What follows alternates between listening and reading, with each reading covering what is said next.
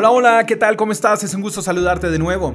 Proverbios, que es el libro de la sabiduría, capítulo 15, verso 1, dice, La respuesta apacible desvía el enojo, pero las palabras ásperas encienden los ánimos. Algunos dirían, es el tonito. Y lo que es cierto es que detrás de cada palabra que decimos hay mucho poder. El poder de enamorar como el poder de desenamorar, el poder de animar como el poder de desalentar. Por eso hay que saber qué tipo de palabras decimos y cómo las decimos.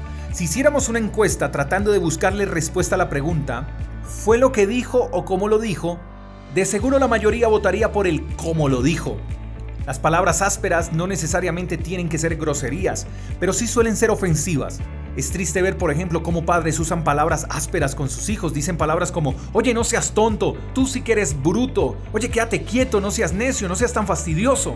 Esos términos quizás no son groseros, pero sí son ofensivos, y sin darnos cuenta esas palabras ásperas hacen más daño que el maltrato físico.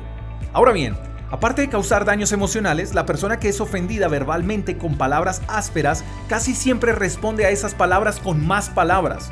Y no nos digamos mentiras, por más cristianos que seamos, hemos respondido de la misma manera con la que hemos sido tratados.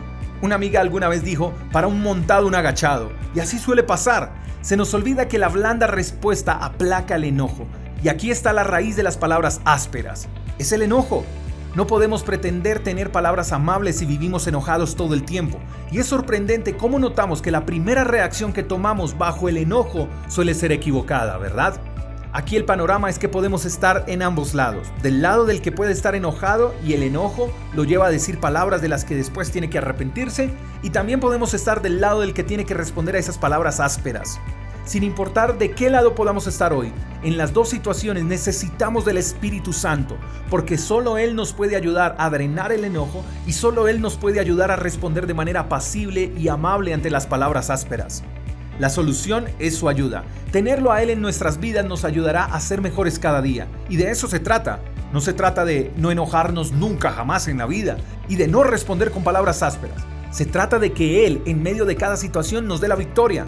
Todo es un aprendizaje, pero sin Él de seguro seguiremos viviendo ofendidos y seguiremos viviendo sin mejorar en nuestras palabras. Espero que hoy sea el día de cambio. Te mando un fuerte abrazo, te bendigo, hasta la próxima. Chao, chao. Gracias por escuchar el devocional de Freedom Church con el pastor J. Echeverry.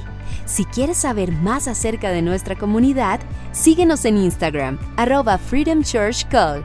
Hasta la próxima.